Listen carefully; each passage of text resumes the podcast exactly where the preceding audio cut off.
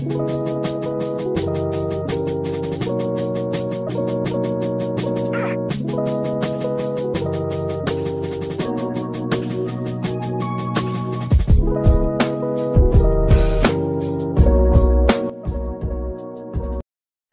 guys. My name is Casimiro Miguel, and I am here to talk to you about social media. If you are a person from this new generation, probably you stay using your cell phone for hours every day, checking and answering messages, playing some games, and using your social media like Instagram and Facebook. With that in mind, how can social media affect our way of life?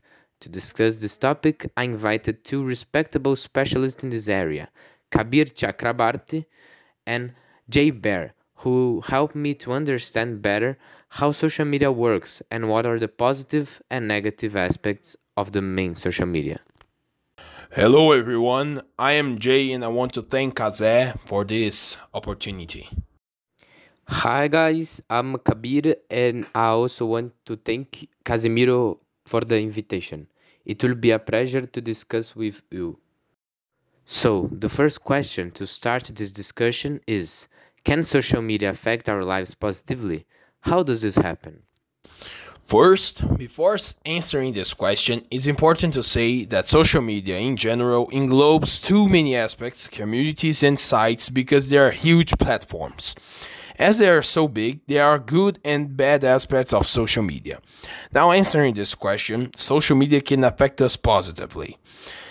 An example of this is that it can help any person to build a small business, where social media can be used to attract people through marketing and advertising, creating a group of consumers.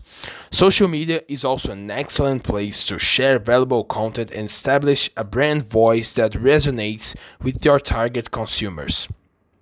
Another example that can be pointed out of this social media is that it can motivate young people to have big dreams and goals.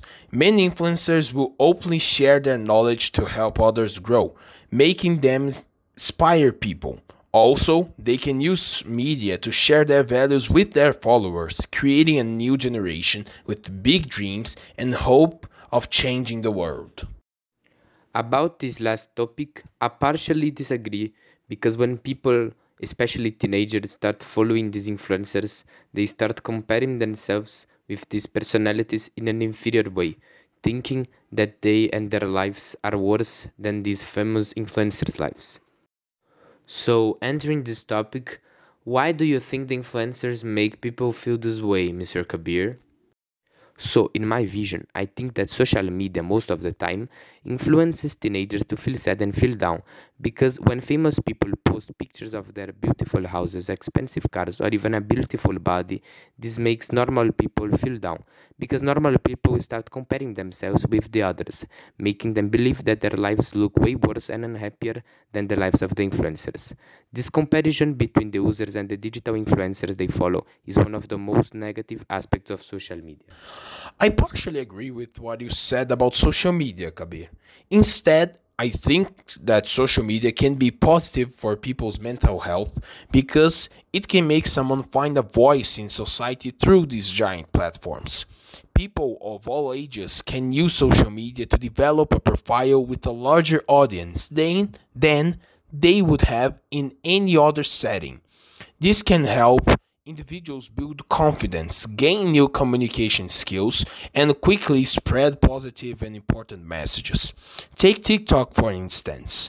Teens and young adults have successfully created enormous profiles with their messages reach thousands or even millions of people regularly. As we could see, Jay and Kabir have different visions of social media's aspects, being positive or negative. In our current world, many companies try to, through data they collect from their users, promote their products around the market. With that in mind, what do you guys think about these big corporations getting people's data to promote their products around these platforms? That's an interesting question. Taking Google as an example, The company uses algorithms based on a lot of data that is collected from people's research. For example, if you are accessing a lot of sites related to one specific theme, like cinema, probably Google's algorithms will think that you are interested in this area, so the site will show advertisement related to cinema. I understand that, and I think Google can be invasive to people's lives. But I wanted to point out this first thing you said. Google, as a platform where people research, will use data collected from your previous research to try to discover what you need to know at a specific time. This could be related to a personal hobby, like your mentioned cinema, or something more serious about your current situation, like a disease or a mental problem. Taking specifically about the second topic, there are some forums on the internet where some people share their problems with the others who are going through the same situations as them. This makes someone who is going through difficult times feel that he's not alone, since other people are in the same situation or have already experienced this situation and could help him to overcome the difficulties. Kabir, I see that you are always presenting bad aspects of social media, and it gives me an impression that you think it is only a problem for our society. Because of that, I want to ask you if there is something positive on social media in your opinion. If yes, could you say which are these good aspects? I think that there are two big good aspects of social media. The first of them is the globalization of news. If something happens in the USA, the whole world knows it after some minutes. Before social media and the internet, the time between something happening and people from the other side of the world getting knowledge of it was very big, lasting days or even weeks until the news came in. Another thing that I like a lot about social media is that you can use it to find a lot of quick information that helps you a lot. For example, if I don't know how to do something, I can search for a tutorial on YouTube and my problem can be quickly solved because social media provides a big net of information and everyone can have access to it. Very interesting your point of view, Kabir. Now, I want to know about you, Jay. Throughout our conversation, you have been pointing out some good aspects of social media. As I asked Kabir, I want to know what are the bad aspects of social media in your opinion. So, as you could see, I'm a big fan of social media, and the thing is that nothing is perfect in this world, so I have some concerns about the way social media work. For me and for the most of people who are constantly using their cell phones, it's kind of usual to keep scrolling and watching videos that won't add something really useful to our lives. Because of that, we spend hours of our days doing nothing efficient, only lying in our beds and scrolling over and over again. Normally, it doesn't make you learn something new. With that in mind, I think the major factor that contributes to this addiction is the social media algorithms, which are programmed to make the, our brain always want to see more videos. This happens because these short videos make our brain feel rewarded and that releases dopamine and hormone into our bloodstream. Because of this, we have an unconscious desire to scroll down and watch more videos that make us feel stuck on social media. Besides that, as everyone is paying attention to something for a very short period, a problem in our modern society is that the ability to pay attention to a specific thing for a long time is being lost. Nowadays, fewer people can read a book also, most of the people who still can read a book feel the necessity of making some breaks after a few minutes of reading because the capacity of paying attention has decreased a lot.